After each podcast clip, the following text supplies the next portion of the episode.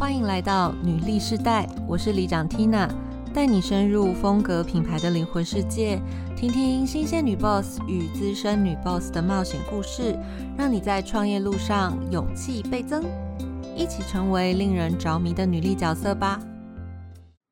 Hello，大家好，欢迎收听女力世代女人创业老实说，我是里长 Tina。那从去年开始啊，台湾的房市就热乎乎的，然后投资专家一直跟我们讲说，哦，现在利率很低很低，是年轻人买房千载难逢的好机会。然后未来啊，因为会缺工，还有原物料上涨的关系，所以房价就再也回不去了。然后现在呢，其实像呃，我之前经常待在台北嘛，那台北市连中古屋的单平单价，可能有的地方都要破百万。就是这些房屋专家说的是真的吗？这时候我就很想问问我身边的这个房地产投资达人 Laura，她也是好错投资社群的创办人，然后她呢自己有本身有非常多年的房地产投资经验，所以我想问问 Laura，我现在到底适不适合买房子呢？Hello，大家好，我是 Laura，那我是嗯好错投资理财社群的创办人。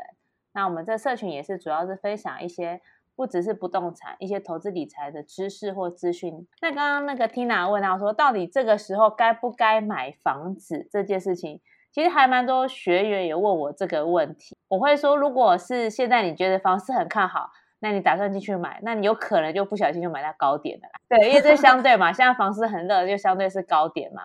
那其实我觉得。呃，这两三年房市比较热，有几个很大的一个原因，是因为之前很多就对岸的台商回来台湾，可能要回台湾设厂，或很多资金要回来台湾，正式的关系啦，所以有些台商想回来台湾，导致有很多的资金回流回来。但实际上，真正很多涨的是工厂用地，能够建厂房啊，或者是做一些就是他们未来的一些布局这样子。所以，当然你这时候买也来不及了啦。因为其实已经涨了，你可能买的就是相对高点的。那如果你问我说，是不是现在这时候该买房？不如问说自己对于买房子的中长期的计划跟对自己买房子的想法是什么？我觉得这比较重要一点。其实我在这个平台一直在宣导一个观念，就是说投资理财其实是要看自己的财务的计划去做计划的，不要是因为有个讯息或者消息面一过来就盲目的跟。跟风好了，那有可能跟自己预期会落差很大。所以我刚刚听到 Laura 给我的建议是说，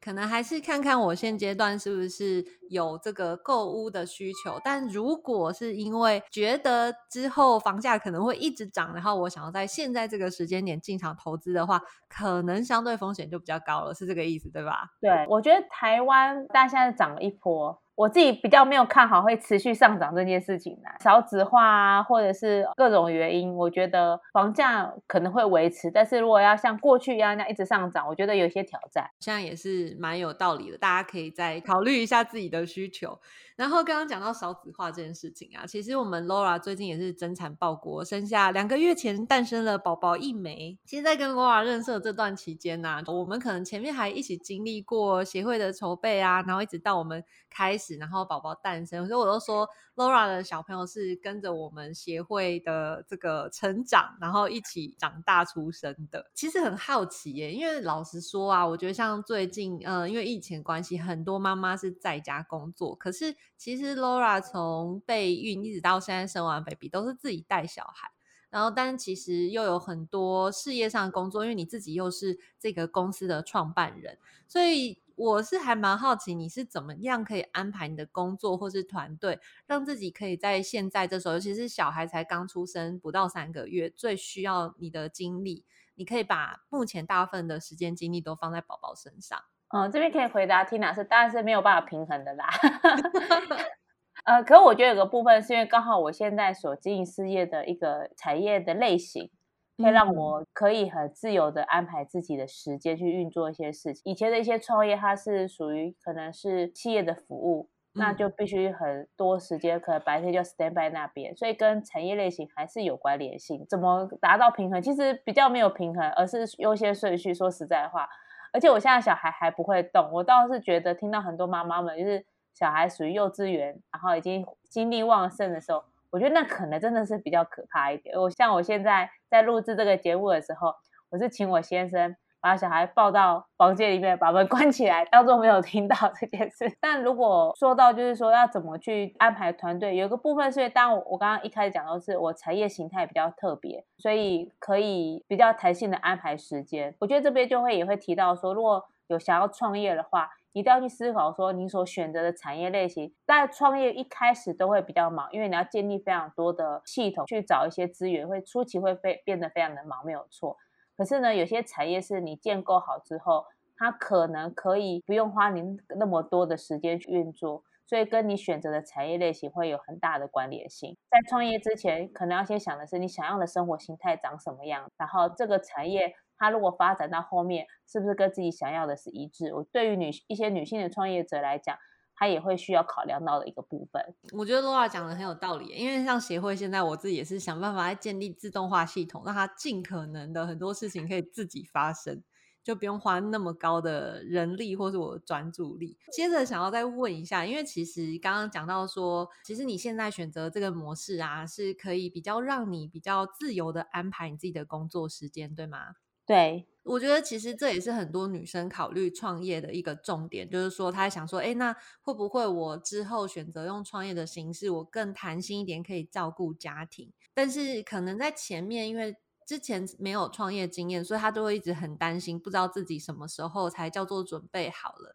那我知道 Laura 是从大学一毕业就选择创业。然后我觉得很超级好奇的，就是你就是在当时是怎么样能够开始？因为很多人就是会担心自己说是不是准备不够啊，然后还有很多事情我不懂啊，那是不是我要存够足够的钱才可以开始？可我觉得你那时候就创业很有勇气耶。那个时候应该是只有勇气。先讲一下好了，就是因为也很多人要准备创业的时候会有非常多的担心，是关于自己有没有准备好。我觉得创业这件事情，后来发现跟生小孩一样，他没有准备好的一天，就是你觉得你已经准备好了，但你生出来之后发现，哎，还是没有准备好。永远有比你所想到还没有预期到一些事情会发生。就像刚刚听娜说，我很早期就是大学毕业就开始创业。那当然那个时候是有一些机运的关系，所以才开始我的事业。那这些呃，因为我们有合作一个女力世代这本书里面，我都写的比较详尽，有兴趣都可以再看一下。在我这个创业的这些经验里面，这也是为什么我现在选择这个事业创业了。大家在创业的时候一定要去思考说，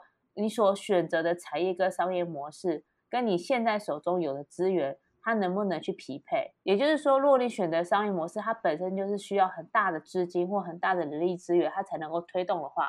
而自己可能还没准备好的话，那你可能做这个产业所要去面对的问题就会变得比较挑战跟比较大。那如果说你初步选择的商业模式跟你呃你有的资源或你会的技能是比较高度符合的话，那就会比较容易开始，而且风险会比较小。所以这是我我也可以给大家一个建议，就是。就是如果大家想要创业，然后所选择的商业模式，不是每个产业它所要花的初期的那个起步的成本是一样的，那要选择适合自己是比较重要的。对我刚刚有听到 Laura 有提醒大家一点，就是说还是可以先盘点你现在手边的资源，还有你的经验，选择你熟悉的呃事情开始的话，它相对风险就是比较低，因为可能很多你。很多会发生的情况，你自己内心可能都已经有一些经验，或者是心里有底了，就不会那么就觉得那么陌生啦。然后那也非常感谢 Laura 刚刚帮我们推书了一下，对，没错，我们有出版了一本书，叫做《女力世代女人的创业实学》。然后 Laura 在书里面呢有分享她就是前面三次创业。呃，他学习到很重要的一些事情，然后他有跟大家分享说，哎，到底是发生了什么事情啊？那最后总结为什么他会选择结束那一段事业？那这时候就要再问问 Laura 说，哎，这次好错这个平台其实是你的第四次创业，对吗？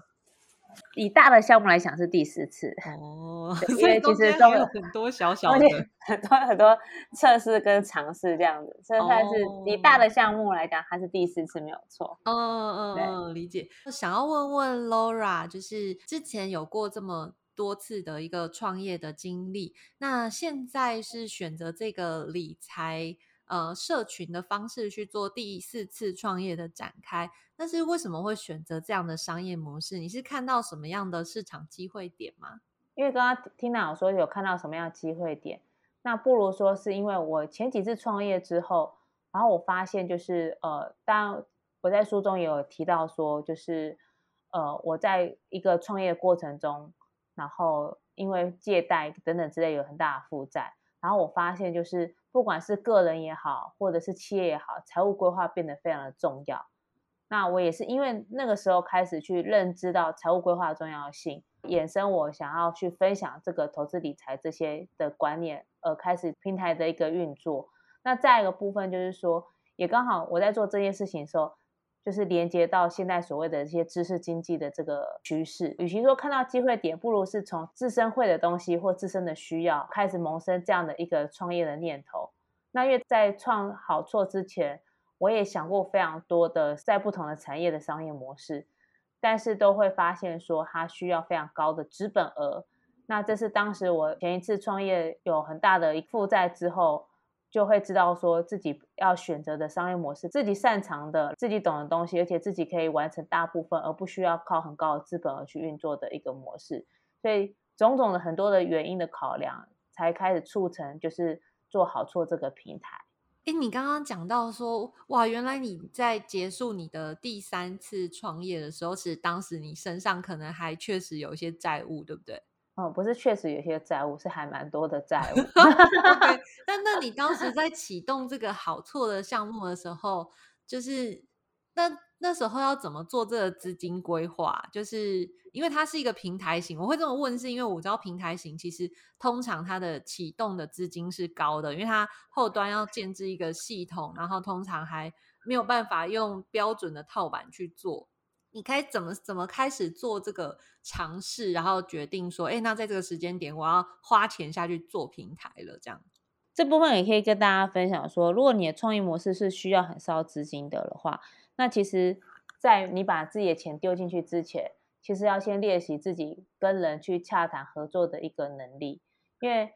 呃，当时我在做好错的时候，确实身上没有太多的资金，那我很多的钱又是放到一些不动产里面，它没有办法那么快的，就是可以变现这样子。我也不觉得，如果你有一个好的财务规划，就是它也不适合变现来创业，就是把一个低风险的东西来去做个高风险的投资，也不太适合。我那时候的方式就会是。把我的商业模式架构好，然后去说服对这样的模式或这样的理念有兴趣的伙伴，然后去投入跟参与。觉得这也是想要创业的人的人，他需要一个蛮好的一个技能，就是不是所有资源都是身上要有钱才可以换来的。因为当你在创业那个阶段，就发现很多资源是交换来的。这也是一个在事业上一个好的沟通能力，也是还蛮重要的。对，哇，原来的话，在开启这一次创业的时候，你可能在这个方案完全还没开始执行，就已经准备好你的商业计划书，然后去找投资人了，对吗？那时候是找股东伙伴啦，嗯嗯，所以他不是单纯对合伙人，不是单纯的投资人这样子。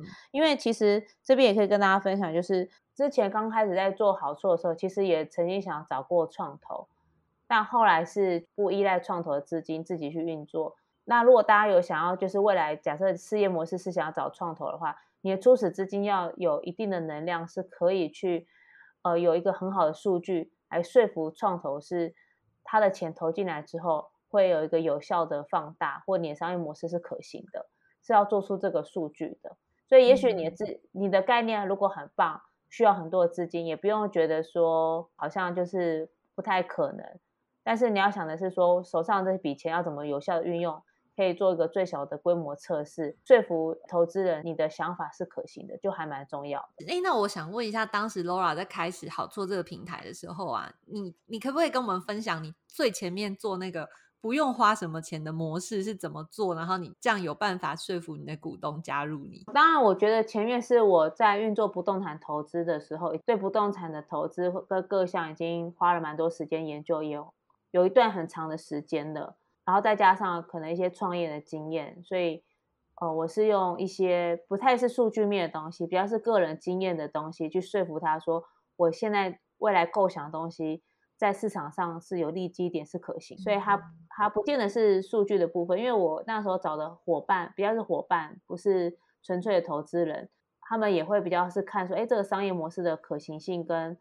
呃这个市场的可行性为主，这样子，不见得是像刚刚所谓的创投是纯拿资金的，那又又不太一样。对，其实刚刚 Laura 在分享的过程里面呢，也有讲到一个我觉得蛮关键的点，事业做到一个阶段，会发现很多东西是不需要用钱去换来的，更多是人跟人之间的交换或合作，有可能换到的那个东西会更比你用钱去买可能更多。所以其实异业合作在呃事业发展的过程里面，其实是一个很重要的事情。然后我也知道 Laura 是异业合作高手，所以他在我们的。呃，协会里面呢也非常大力的推动异业合作这件事情，所以我就很想要问问 Laura，就是在过去的这些经验里面呢，你是怎么样评估跟找寻合适的这个合作对象，然后怎么样的合作会更容易成功？我觉得有个部分是还是要回归到你经营企业的呃理念跟愿景。是还蛮重要的。我举我们在我做平台为例好了，因为我们有一个服务是帮客户去分析筛选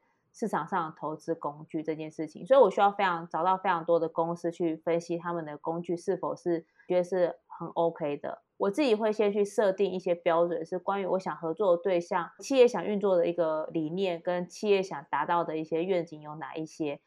我先架构好这个想法之后。那其实当很多的人来跟我合作，我其实我大部分是拒绝。其实我觉得大家都很希望在初次创业的时候，可能会很希望有人跟你合作，但实际上不好的合作对企业的伤害力是更强的。所以我反而会呃跟大家分享是说，如果想要做企业合作，不如去先回去回到最原本的一个起始点是，哎，自己的企业到底到底想要成长成什么样子，然后。想要发展的方向是什么？想要合作的伙伴是长什么样子？在跟人家合作之前，你必须先自己先成为那个样子，因为你才会吸引呃你想吸引的人来跟你合作。所以我觉得你变成你想合作的那个人的样子之后呢，去谨慎的去筛选你合作的伙伴，就还蛮重要的。当我发现，在做这件事情的时候，其实合作变得还蛮容易的。那顶多就是说，怎么样的合作方式，怎么样的策略的联盟，让这件事情去推展出来是。更有力道，顶多就在讨论这件事情，前面已经准备好了，那后面谈合作其实就变得蛮容易的一件事情。Laura 刚刚有提到一点，就是说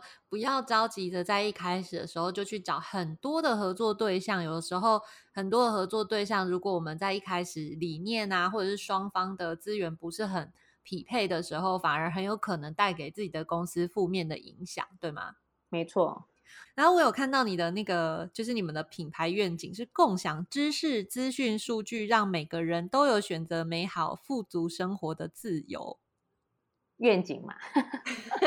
愿景就是不容易达到的东西叫愿景。我觉得蛮棒的。然后刚刚在讲这个呃合作的前提是说，哎，可能双方彼此理念比较相符啊。那因为我知道 Laura 她在我们自己的协会里面有跟精算妈咪家计部的。呃，Sandy Two 就是有一个比较深度的合作，可不可以说说你们当时这个合作是呃怎么样展开才可以呃变成现在这个样子？你们前面有经过几次的尝试吗？这边可以跟大家分享，当然就是因为 Sandy Two 它是在 Parkes，我觉得是还比我还有知名度跟影响力。所以不如是问他为什么想跟我合作这样子，应该换换个方向去讲比较更贴切一点。那呃，其实，在跟他合作之前，我其实一直就想要针对就是妈妈这个族群有一些想法，想要去呃针对这个族群做一些服务，但是一直找不到适合的对象。就像刚刚有提到异业合作这个部分，我希望找的合作对象他自己也对于理财有一个一定的一个呃。正确的认识，也就是说，他不是只是一个网红，然后但他对投资理财完全没有概念，他是有自己的想法跟认识，然后他也认同我们所提供的服务。我觉得这样的力道才会是很强的。但这个这样的类型的人脉其实并不好找。那我觉得很幸运是透过协会就是的运作，然后这样人脉的连接，可以认识到一很棒的一个，也是我觉得我把它看成是企业主啦，不会只是一个单纯的一个。可能大家认识他会觉得他是一个分享投资理财的一个呃音频的主播主，可是其实我知道他很多的一些概念，因为他过去有些经营企业的经经验这样子，所以我知道他很多概念是跟我是还蛮贴近的，所以我们合作起来就还谈很多事情就还蛮容易的。所以我算还蛮幸运的。诶，我们之后应该也会蛮有机会访问到我的 Podcast 老师 Sandy Two，对，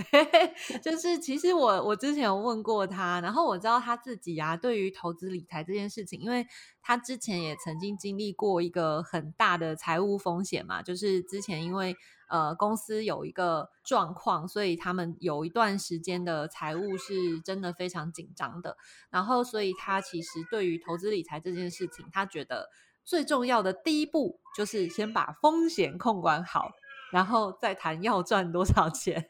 对啊，因为刚好这部分理念就跟我还蛮接近的。因为对啊，很多人在讲投，就是市场上很多在讲投资的，有时候我觉得的风险都还蛮高的，或者是说他没有去很谨慎的去。分析一些呃相关的法规或一些一些保护自保护自己的一些方式，那我就会我见得会跟他合作。嗯，谢谢 Laura 刚刚分享跟 Sandy Two 的这个合作经验。然后我也觉得平台类型的创业确实是很需要足够的曝光，让大家认识这个平台，也很需要建立信任感。尤其你选择的是理财类型的这个创业。然后就很想问问 Laura，就如果是这样的话，你接下来打算怎么做，才可以让有更多人认识好错这个品牌，然后也对好错产生足够的信任？其实 Tina 刚刚讲到一个很大的重点，就是说，呃，平台需要具呃一些曝光度跟信任感，尤其像我们我选择的是比较是投资理财，那它需要更高度的信任感，才会让消费者去喜欢这样子。那我目前的做法会是。我先提供服务给客户，像有些平台类型的创业，它可能是属于比较不需要高度的信任感，比方说大家可能常用到的，可能轿车服务啊，或者是呃像居家清洁啊，它都可以不需要太高度的信任感。那这些类型的平台的话，可能它是用一些体验券或消费券，就可以促使消费者去来尝试使用他们的服务。那像我们的。投资理财的平台的话，除了就是呃消费者认认识我们之外，他更需要很强的信任感。所以，我目前的方式就会是透过很多不同的一些服务，包含我们可能会有一些免费的课程，或者是线上的一些部落格的知识的一些分享，或者是一些线上的一些咨询等等之类的一些方式，让我们的客户可以在还没有真的使用我们服务之前，先可以轻度的跟我们接触，然后认识我们。所提供的服务，以及也去理解我们平台想要服务的理念是什么，用这样的方式慢慢去建立我们跟消费者的一个信任感。嗯，就是有可能要建立信任，还得在我真的拿到消费者付给我的钱之前，要先有一些轻度的服务，让他跟我们发生关系。对，而且我觉得未来的世代，因为资讯取得很容易，所以我觉得服务力反而变得比较重要。资讯取得大家都可以很容易取得，所以差异性会变得很小。但是谁的服务的体验或谁的服务的感受比较好，我觉得会是一个让消费者选择的一一个依据，这样子也是企业的竞争力的一个地方。就是未来的服务体验、感受、流程这些都变得特别的重要。对，哎，那如果是这样的话，就是在最后想要问问 Laura，就是会不会有什么一些小提醒可以给正想要投入平台类型创业的听众？如果说是想要做平台创业的话，第一个就是要有个概念，是其实平台真的还蛮烧钱的啦。所以我刚刚说，也许身上资金并不够多，所以手上资金如果是真的要做平台的话，我会建议是这个这一份的资金是拿来做前期市场测试，然后做好股权的设计。也就是说，不要去想说，哎，我到这份资金就可以做到后面，这是有点挑战的。所以前面手上拥有的资源去做好未来的一个分析的一个底，以及做好好的一些股权，吸引一些创投去投资，我觉得是一个方式。那第二个部分，这是资金面的部分啊。第二个是，如果要投入平台，其实书里面也刚好有分享到这个部分的细节，就是说你选择的服务类型，它会不会很容易跳过你？如果说像之前有做家事清洁的平台。很容易就是居家人员去清洁完之后，他跟业主建立信任感之后，之后就跳过平台做服务。那这样的话，平台就没有办法长期的去呃累积消费者。所以这个是如果要投入平台的话，你要要想的是我双边服务的对象，我有掌握到哪一边，以及这个服务对象是不是通过平台可以加速这个服务的媒合跟。加速这个服务的效率，才会是这个平台有没有可能会成功的一个因素。这样子，虽然媒合两边是很多人喜欢做的事情，好像牵红线，只是说平台本身它自己会不会被跳过，还是看平台类型的服务是不是对于消费者两端受众来说是有价值的。这真的还是蛮重要的一个关键。然后在最后，我想要问一下 Laura，就是有没有什么工商服务好康优惠可以提供给我们的听众？当然有啊！我现在跟那就是刚刚有分享到那个三里兔有合作一个妈咪共学的计划。那我们每个月呢，都会针对不同的财务的一些陷阱或盲区主题，做一些线上的一些免费的分享。那欢迎就是如果说想要也对投资理财。或者是想要对于一些财务面有更多的学习，都欢迎可以线上一起来免费的来一起学习这样子。谢谢 Laura 今天特别来受访，就是她现在她的 baby 还在她的怀里面，录到一半他哭了。对，所以我们要趁现在赶快结束我们的录音，这样。那非常感谢今天听众伙伴陪我们到现在。然后，如果你喜欢我们的频道的话，记得要追踪订阅。那呃，如果你也喜欢今天好错投资理财社群的这个专访，请在底下帮我们留下五星好评，还有可以留言给我们，跟我们互动。你的鼓励就是我们的最大动力。也请推荐给你身边的好朋友，让我们可以一起在空中相会，分享女性在创业路上所经历的酸甜苦辣，让你搞懂比努力更重要的真能力，一起梦想变现。记得追踪订阅我们哦，谢谢，拜拜，拜拜，大家拜拜。